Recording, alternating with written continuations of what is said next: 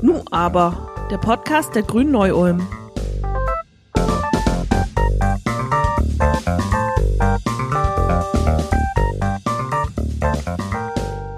Hallo und herzlich willkommen bei Nu aber, dem Podcast der Grünen im Landkreis Neu-Ulm. In dieser Folge wollen wir uns mit einem Phänomen beschäftigen, das in der Pandemie stark zugenommen hat, dem Radfahren.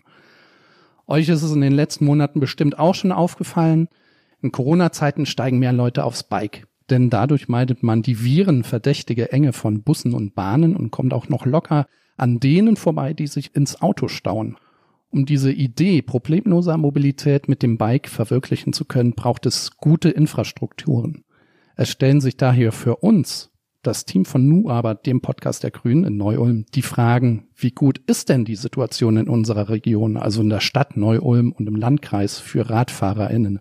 Gibt es genug Radwege? Sind diese breit genug? Kann Radfahren die Lösung für die Mobilitätswende sein? Darüber spreche ich heute mit meinen Gästen. Das ist zum einen die Simone Kottmann, grünes Mitglied und Mitinitiatorin des Radentscheids Neu-Ulm und zum anderen Franz Schmid, grünes Mitglied im Verkehrsausschuss des Kreistags und begeisterter Radfahrer. Herzlich willkommen, ihr beiden. Hallo. Ja, hallo von mir aus.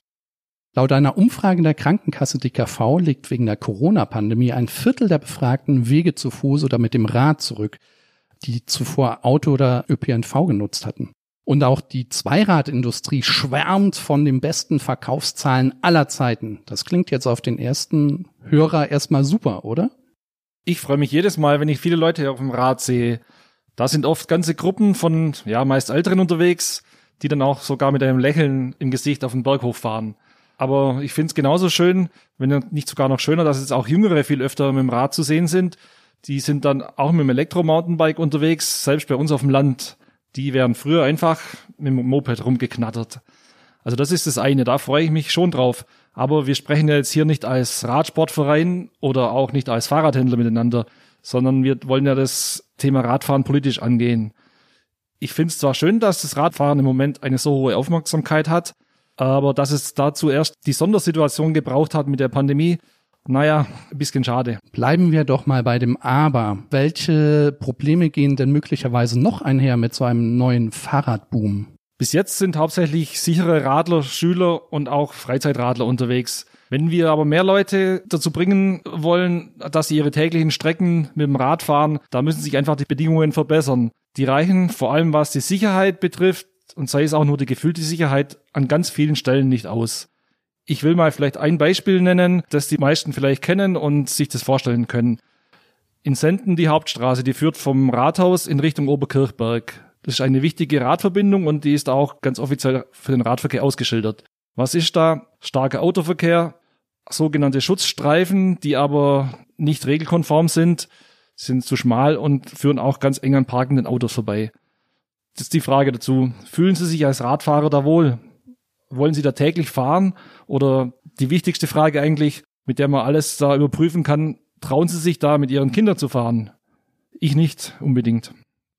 Also wenn ich mir die Situation in der Stadt Neu-Ulm anschaue, finde ich sie eigentlich tatsächlich fast noch ein bisschen bedenklicher als auf dem Land manchmal, weil eben einfach mehr Verkehr herrscht, weil eben auf vielen äh, Straßen in Neu-Ulm keine Fahrradwege, noch nicht mal Schutzstreifen vorhanden sind. Also der Weg zum Beispiel Reutier Straße ab der Bahnhofstraße, also ich komme sozusagen vom Land, sage ich mal, Reutier Straße gut eigentlich in die Stadt rein, aber dann ab Bahnhofstraße auch bis sozusagen zur Genstorbrücke mische ich mich eigentlich auf den Fußweg mit äh, Fußgängern.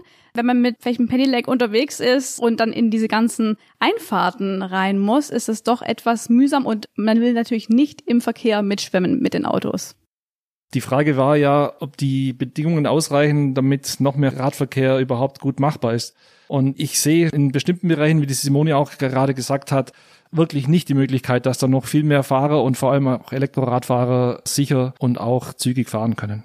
Und zumindest hier in der Stadt gibt es ja jetzt den Radentscheid Neu-Ulm, den du, Simone, ja mitinitiiert hast. Dabei geht es eben auch um bessere Radwege, mehr Sicherheit für RadfahrerInnen. Simone, kannst du vielleicht mal ganz kurz erklären, erstens, äh, was überhaupt ein Entscheid ist, also für die, die es nicht wissen, wie es dazu kam und ähm, was die konkreten Ideen sind, die hinter diesem Radentscheid stecken. Mhm. Genau, also wir sind eine Gruppe von Neu-Ulmer BürgerInnen und wir werden unterstützt von unter anderem ADFC, von den Fridays for Future, Parents for Future, von der Verkehrswacht. Und wir haben uns zum Ziel genommen, Neu-Ulm ja sicherer für Radlerinnen zu machen und eben auch das Miteinander zu stärken. Also es geht eben auch um ein gutes Miteinander von den verschiedenen Verkehrsteilnehmerinnen. Also es gibt das Mittel des Bürgerentscheids. Das heißt, äh, wie zum Beispiel bei den Bienen, können die Bürgerinnen von Neu-Ulm dann abstimmen im Endeffekt. Zuerst steht das Bürgerbegehren da. Wir brauchen sozusagen Unterschriften. Und zwar von sechs Prozent bei der Größe Neu-Ulms von allen Wahlberechtigten. Das sind für Neu-Ulm 2600 Unterschriften. Und dann in einem zweiten Schritt, wenn wir diese Unterschriften abgegeben haben, wird ein Bürgerentscheid durchgeführt. Das heißt, es wird abgestimmt mit Ja oder Nein über unsere, in dem Fall, sechs Ziele, die wir haben. Und wie ist die bisherige Resonanz? Also äh, wie viele dieser Stimmen habt ihr schon? Also ich kann mir vorstellen, dass zum Beispiel Corona das vielleicht jetzt erstmal ein bisschen ausgebremst hat. Also wir sind eigentlich auf einem guten Weg. Klar, Corona hat uns ausgebremst, vor allem eben, weil wir die Stimmen nicht direkt sammeln konnten. Also wir konnten nicht auf den Markt gehen, nicht direkt mit den Menschen ins Gespräch gehen. Äh, wir mussten eben viel mehr unsere Strategie ändern. Wir mussten über soziale Medien gehen. Wir mussten viel, ja, Pressearbeit machen, Öffentlichkeitsarbeit und ähm, haben eben Flyer entworfen und so weiter und gehen jetzt auf einzelne Läden und Punkte in der Stadt zu, um diese als Stellen zu gewinnen, wo man unterschreiben kann. Das heißt, wir publizieren die Auslagestellen und die Menschen können dorthin gehen und unterschreiben. Die Schwierigkeit ist eben, dass wir die Originalunterschrift brauchen. Es geht nicht online. Kannst du vielleicht schon ein paar Stellen nennen, wo man solche Unterschriften leisten kann? Genau, also das geht in der Stadtmitte zum Beispiel bei der Café Naschkatze, das geht beim Sparkassen Kletterdom, das geht beim Schlössle Brauerei in Offenhausen, es geht natürlich auch beim ADFC in der Radgasse und auf unserer Internetseite www.radentscheid-nu.de findet man eben noch viele weitere Auslagestellen und es kommen immer weitere dazu. War jetzt mal Butter bei die Fische. Was sind denn jetzt eure Ziele? Wir haben insgesamt sechs Ziele. Unser erstes Ziel ist, alle Fahrradstrecken werden deutlich vom sonstigen Verkehr abgetrennt sowie sicher und durchgängig ausgebaut. Sie sollen eben nicht einfach an Stellen mit hohem Unfallrisiko, also an Ampeln, Kreisern, Kreuzungen und so weiter, unterbrochen werden. Und wir haben natürlich da auch eine zeitliche Befristung, sage ich mal, drin. Die Umsetzung wollen wir binnen fünf Jahren erreichen. Unser zweites Ziel, alle Schulen sollen an ein sicheres Fahrradwegenetz angebunden werden. Uns ist eben sehr wichtig, dass auch unsichere Radlerinnen, aber auch eben Kinder, junge Menschen sicher an ihr Ziel gelangen. Das dritte Ziel des Radentscheids ist zwei sichere durchgängige Ost-West und zwei Nord-Süd-Schnellverbindungen für Fahrräder zu erstellen und daran alle Stadtteile anzubinden dass man eben sozusagen einmal, sage ich mal, durch die Stadt in beide Richtungen durchkommt und das schnell und sicher. Unser viertes Ziel ist den derzeitigen Etat für den Bau und den Erhalt des Fahrradnetzes und der Fahrradstellplätze binnen fünf Jahren auf mindestens 20 Prozent des Etats für den Kfz-Verkehr anzuheben. Unser fünftes Ziel klingt vielleicht erstmal komisch, ist aber eine dauerhafte Fahrradstreife zu initiieren. Die Fahrradfahrerinnen sollen besser geschützt werden dadurch und eben alle Verkehrsteilnehmerinnen sollen die Gesetze dadurch einhalten und ein besseres Miteinander und auch gegenseitige Akzeptanz soll erreicht werden. Und unser sechstes Ziel, bei sämtlichen Baumaßnahmen wird der Rad- und Fußgängerverkehr von Anfang an in der Planung berücksichtigt und allen Verkehrsarten ein gleichberechtigter Anteil am öffentlichen Raum zugestanden. Ich meine, das sind jetzt ziemlich schöne Ziele. Franz, jetzt mal rein inhaltlich. Also du kennst dich ja vor allem mit der Situation im Landkreis und eher ländlicheren Gegenden sehr gut aus. Sind das inhaltlich im Prinzip die gleichen Ziele oder unterscheidet sich Stadt und Land da groß? Zuerst möchte ich sagen, bisschen kenne ich mich auch in der Stadt aus. Äh, ich war einige Jahre beratendes Mitglied im Verkehrsausschuss der Stadt Neu-Ulm und auch für den ADFC in Ulm tätig. Also ein bisschen vergleichen kann ich es schon die Probleme sind nicht unbedingt so weit auseinander. Im ländlichen Bereich, da gibt's auch Ortsdurchfahrten oder auch viel Schülerverkehr wie in Weißenhorn, die sehr problematisch sind und wo man eigentlich schon längst hätte den sicheren Schulweg beispielsweise auf dem Rad herstellen müssen. Also die Ziele sind eigentlich noch relativ milde, man könnte da noch viel mehr reinschreiben. Fahrradbeauftragte, höhere Etats, schnellst was machen, Tempo 30, manche Straßen zum Beispiel ein Wochenende komplett für Autos sperren. Also ich denke, ihr habt da wahrscheinlich gedacht, wir schauen jetzt, dass sich grundsätzlich die Richtung ändert und dann kann man ja wirklich dann auch die weiteren Sachen angehen. Genau, also es geht natürlich auch grundsätzlich darum, das so zu halten, dass die Menschen, die es nachher auch unterschreiben, es auch verstehen. Also wir mussten diese Ziele natürlich runterbrechen. Es ist natürlich schön, wenn es sozusagen dann noch mehr dahinter steht. Und ich denke, wenn man den Stein erstmal ins Rollen bringt, dann sollte auch sozusagen der erste Anstoß gegeben sein. Und dann denke ich, wird sich da sicherlich auch viel in eine andere oder in eine gute Richtung noch weiter verändern. Ich sehe das Problem darin, dass wir seit eigentlich schon vor dem Zweiten Weltkrieg die Entwicklung hatten, dass die Verkehrsgesetzgebung eigentlich sich hauptsächlich auf den motorisierten Verkehr bezogen hat und seitdem überall drin steckt. Also was Radfahrer, Fußgänger beispielsweise betrifft oder auch andere Nutzungen des öffentlichen Raums der Straßen wie Kinderspielen, da war immer die Devise weg von der Straße, damit der schnelle oder der zügige Verkehr nicht behindert wird. Und das Problem, das wir bisher haben, also das steckt auch sogar in uns drin, wir sind damit aufgewachsen und nicht nur wir, sondern auch die ganzen Planer und Politiker. Und das ist in der Ausbildung weiter verankert. Also beispielsweise haben wir jetzt im staatlichen Bauamt in Krumbach, in der Abteilung, die jetzt für den Landkreis Neu-Ulm zuständig ist, einen neuen äh, Leiter für den Bereich Neu-Ulm. Und da dachte ich, ich sage es jetzt ganz offen, zuerst, ja super, der ist da offener, sieht die Probleme der Radfahrer, aber was die neuesten äh, Auskünfte von dort sind, ja, ist weiter eine, eine schwere Arbeit, die Leute zu überzeugen, dass es ihre, sagen wir mal, Aufgabe ist. Das gehört genauso zur Daseinsvorsorge wie Krankenhäuser, Schulen, für alle Verkehrsteilnehmer sichere und komfortable Bedingungen zu schaffen. Also man könnte ein bisschen überspitzt sagen, man versteht den öffentlichen Raum als Raum der Autofahrer und nicht eben als öffentlichen Raum für alle. Sehe ich das richtig? Also ich denke, es geht auch wirklich um eine gerechtere Aufteilung des öffentlichen Raums. Und ich denke, das wird für uns alle mehr Lebensqualität bedeuten. Ich sehe es auch so, dass es eigentlich eine Art Wertschätzung gegenüber den Radlerinnen zum Beispiel ist. Also es fehlt mir eigentlich manchmal, dass sozusagen den Radlerinnen auch Wertschätzung entgegengebracht wird, indem es eben eine gute Infrastruktur ist und indem man sozusagen auch das honoriert, dass man vielleicht zum Beispiel was fürs Klima tut. Ja, ich meine, Radfahren macht Spaß, es ist gut für die Gesundheit, man ist sozusagen in der frischen Luft, man sieht viel mehr auf den Wegen. Und ich denke, das muss man vorleben. Und ich würde mir aber auch mehr Wertschätzung dafür wünschen. Weil also zum Beispiel ich tue es auch einfach sozusagen fürs Klima und wiederum dann auch für die Gesellschaft. Also eigentlich auch ein bisschen die Forderung, einfach ein bisschen mehr Acht aufeinander zu geben, oder? Auf jeden Fall Acht aufeinander zu geben und auf jeden Fall auch den Mut, Dinge zu verändern. Also nicht einfach weiter so und nicht einfach, ja, der Pkw ist sozusagen der Status quo und der hat sozusagen auf den Straßen das Sagen und wer im Pkw sitzt, hat irgendwie Vorfahrt, sondern da ein gleichberechtigtes Miteinander zu schaffen. Es ist ja so, wenn, wenn wir fordern, dass es Verbesserungen für Radfahrer gibt, dann heißt es immer, ja, wir tun doch was fürs Fahrrad. Unterschwellig, seid doch endlich mal zufrieden, wir machen ja was. Aber das ist, wie die Simone vorher zitiert hat, aus den Zielen für den Radentscheid, das muss von vornherein mit eingeplant werden und nicht irgendwo dann noch eine Lösung, wie es vielleicht gerade noch äh, rechtlich zulässig ist für die Radfahrer zu finden, sondern die Bedingungen müssen generell auch von den Fußgängern und von den Radfahrerinnen aus gedacht werden und von vornherein und nicht dass wir uns überhaupt noch die Mühe machen müssten, da ständig nachzubohren und sagen, was habt ihr da wieder vergessen und so. Du hast gerade von 70 Jahren, in denen nichts passiert ist, gesprochen, Franz, und du, Simone, von Mutlosigkeit. Das hört sich ja jetzt erstmal ziemlich trist an. Ist denn so gar nichts passiert in den letzten Jahren? Oder habt ihr vielleicht auch ein paar Positivbeispiele, was denn hier vor Ort zum Beispiel auch schon auf den Weg gebracht wurde? Also ich denke, man muss ja auch die positiven Dinge sozusagen hervorheben. Ich freue mich zum Beispiel immer über die Fahrradstraße, die ich sozusagen in meinen Radweg zur Arbeit eingebaut habe, die es in Neu-Ulm gibt am Glassierpark entlang. Diese Straße, die Fahrradstraße, da hat man sozusagen als Fahrradfahrer mal das Gefühl, man, man muss sich nicht an den Rand gedrängt fühlen, sondern man darf sozusagen einfach mal fahren und fühlt sich auch sicher dabei. Diese Fahrradstraße ist 500 Meter lang.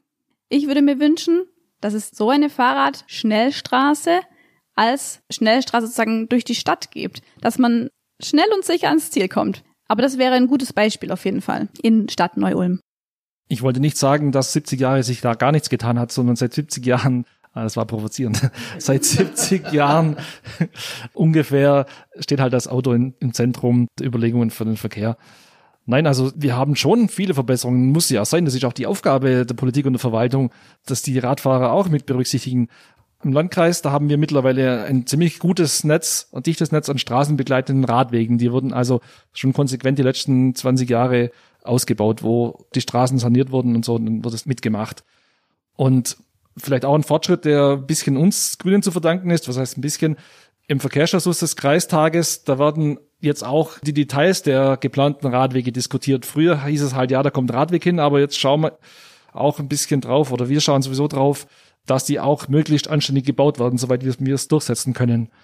Und eigentlich das Wichtigste, von dem ich die meisten Hoffnung habe, seit wenigen Jahren hat der Landkreis auch die Verantwortung überhaupt für den Radverkehr im Kreis übernommen.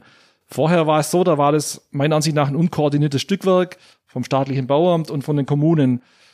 Ich kann da vielleicht mal eine Anekdote erzählen. Da wurde ein neuer Radweg gebaut zwischen Kartelshofen und Bergpfaffenhofen. Und da habe ich eben gesagt, ja, da muss jetzt nur noch eine Wegweisung, Radwegweisung hin. Und da sagte der zuständige Mitarbeiter des Landratsamtes, das brauchen wir nicht. Die Radfahrer sollen sich nicht an den Beschilderungen von den Autofahrer orientieren beispielsweise. Mittlerweile haben wir eben auch durch unseren Antrag ein sehr gut beschildertes Radwegenetz im Landkreis. Vielleicht noch, das wollte ich noch loswerden, mir ist vorhin eingefallen, dass der Landkreis jetzt überhaupt sich für den Radverkehr verantwortlich fühlt. Da möchte ich zwei Damen aus dem Landratsamt hervorheben. Das ist die Frau Stadler und die Frau Engel-Benz. Die haben das über den Umweg, über den Tourismus erkannt, dass man da was tun muss und die haben das sehr stark vorangebracht. Da möchte ich mich hier an dieser Stelle herzlich bedanken. Es gibt noch einige andere Sachen, die ich dazu sagen will. Also wir wollen nicht nur unzufrieden sein und jammern, sondern wie gesagt, das, die gute Radwegweisung, die hat auch sehr stark zur Entwicklung beigetragen, dass man das nicht nur wegen Komfort bei der Orientierung braucht, sondern um überhaupt die Wegweisung sinnvoll auszuschildern, musste man erst überhaupt ein Netz entwickeln, nämlich das auch in den Orten weitergeführt wird und nicht nur am Ortsende endet. Dann ist so, dass jetzt die Zertifizierung angestrebt wird, der AGFK, das heißt die Arbeitsgemeinschaft fahrradfreundlicher Kommunen in Bayern. Das heißt, es wird angestrebt. Dadurch müssen wir jetzt auch Sachen machen, um nachher nicht blamiert dazustehen, wenn die äh, Mindestanforderungen nicht erfüllt werden.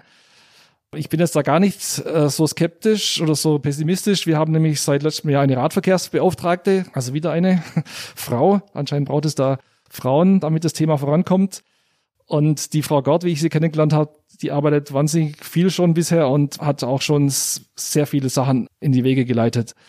Und wenn jetzt der Landrat und die Mehrheit des Kreistages wirklich hinter den Reden stehen, dass wir was für die Fahrradfahrer tun müssen, dann denke ich, dann kann es im Kreis in Zukunft schon richtige Fortschritte geben. Ich hoffe, dass in der Stadt Neu-Ulm da auch was geht, aber ich denke, da gibt es auch schon Zeichen dafür. Also neben einigem Schatten auch schon etwas Licht. Trotzdem ist es ja so, dass jedes dritte neu zugelassene Fahrzeug ein SUV ist. Was könnte man von Seiten der Politik denn noch machen, dass einfach mehr Leute Lust aufs Fahrrad bekommen? Es gibt seit 20, 30 Jahren viele gute, auch funktionierende Konzepte, die in anderen Ländern oder Städten angewendet werden, wie man den Verkehr umwelt- und vor allem menschenfreundlicher gestalten kann. Da muss ich echt sagen, von den jetzigen Regierungen in München und Berlin, da erwarte ich bei dem Thema Mobil ohne Auto nicht besonders viel. Da ist kein richtiges Interesse da. Ach, der Herr Scheuer, der ist doch voll auf der Radfahrerseite, oder nicht? Ich wollte mich zu den Herren und auch zu den Verkehrsministerien in München und Berlin eigentlich nicht äußern. Ich sag's nur äh, aus meiner Erfahrung. Jede kleine Verbesserung, die muss echt immer noch zäh erkämpft werden. Und dann kommen oft nur Absichtserklärungen oder raus oder irgendwas in der weiten Zukunft. Beispielsweise jetzt auch die Elektrifizierung der Illertalbahn, die soll dann ab 2030 kommen. Wir bräuchten sie jetzt, um eine größere Verbesserungen im Taktverkehr reinzubringen.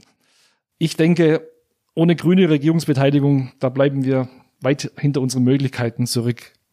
Also ich glaube auch, dass es einfach gut ist, wenn man weiter sozusagen am Ball bleibt. Und vom Ratentscheid her ist es einfach so, wir wollen natürlich auch ein bisschen Druck aufbauen und wollen eben einfach sozusagen dieses Mittel der Mitentscheidung nutzen, um eben für das Thema Fahrrad Gutes zu erwirken oder es weiter voranzubringen. Und ich denke, man braucht auch einfach, wie ich schon gesagt habe, einfach ein bisschen Mut für Veränderung und wer eben für mehr Radverkehr in unseren Städten sozusagen eintritt und es haben sich ja auch mehrere Parteien auf die Fahnen geschrieben, äh, muss eben auch sozusagen Platz dafür schaffen und unter Umständen eben auch dann zu des motorisierten Individualverkehrs. Ich war auf einem Vortrag und da war das Thema natürlich das gleiche. Wie kann man Fahrradverkehr verbessern und nicht nur den Fahrradverkehr, sondern eben auch die Lebensbedingungen auf der Straße im öffentlichen Raum. Da hieß es dann, klar, große Konzepte, brauchen erstmal ein Etat, brauchen Leute, die das umsetzen und so, aber es gibt so viele kleine Möglichkeiten, einfach das zu zeigen, dass man was machen will für die Leute, die auf dem Rad sitzen oder die zu Fuß gehen. Und ich kann nur, das habe ich auch im Vortrag, an die Politiker appellieren, es gibt nichts Einfacheres, als die Wähler und die Bürger glücklich zu machen, wenn man kleine Sachen macht, wenn man die Radquerungen besser markiert, wenn man Übergänge verbessert, wenn man irgendwo, sag mal jetzt an der unübersichtlichen Kreuzung einen Parkplatz mit Radständern belegt und dadurch die Fahrradfahrer sichtbar macht, aber auch die Kreuzungen sicherer macht gleichzeitig. Also es gibt so viele kleine Möglichkeiten, da muss man nicht warten, da braucht man kein Konzept, da muss man kein Büro beauftragen. Die Ideen sind alle da, aber das fehlt wirklich immer die großen Sonntagsreden und dann bei den Kleinigkeiten beißt man auf Granit. Also da bin ich ganz bei dir, Franz. Ähm, man kann auch wirklich mit wenigen Mitteln einen Effekt erzielen und zeigen, dass das Thema Radfahren ernst genommen wird. Zum Beispiel wurde in der Corona-Zeit in vielen deutschen Großstädten sogenannte Pop-up-Bikelines eingerichtet. Das heißt, es wurden Spuren, Autospuren gesperrt und für den Radverkehr freigegeben, sodass Radlerinnen wirklich freie Fahrt hatten und sicher an ihr Ziel kamen. Und das hat in Ulm oder in Neu-Ulm nicht stattgefunden ähm, obwohl es natürlich Anregungen dazu gab. Und ich würde mir wünschen, dass das doch nochmal aufgegriffen wird und vielleicht in den nächsten Monaten doch nochmal so eingerichtet wird. Denn es zeigt auch, dass man einfach das Thema ernst nimmt und würde sicherlich bei den Radlerinnen, ja, die Stimmung ein bisschen auffällen. und ich finde auch, dass einfach Fahrradfreundlichkeit eine gewisse Urbanität auch mit sich bringt und auch junge Leute anzieht. Also viele Studierende zum Beispiel finden es attraktiv in der Stadt, wenn man sich gut mit dem Fahrrad bewegen kann. Es ist ein billiges Verkehrsmittel, das sich jeder zulegen kann.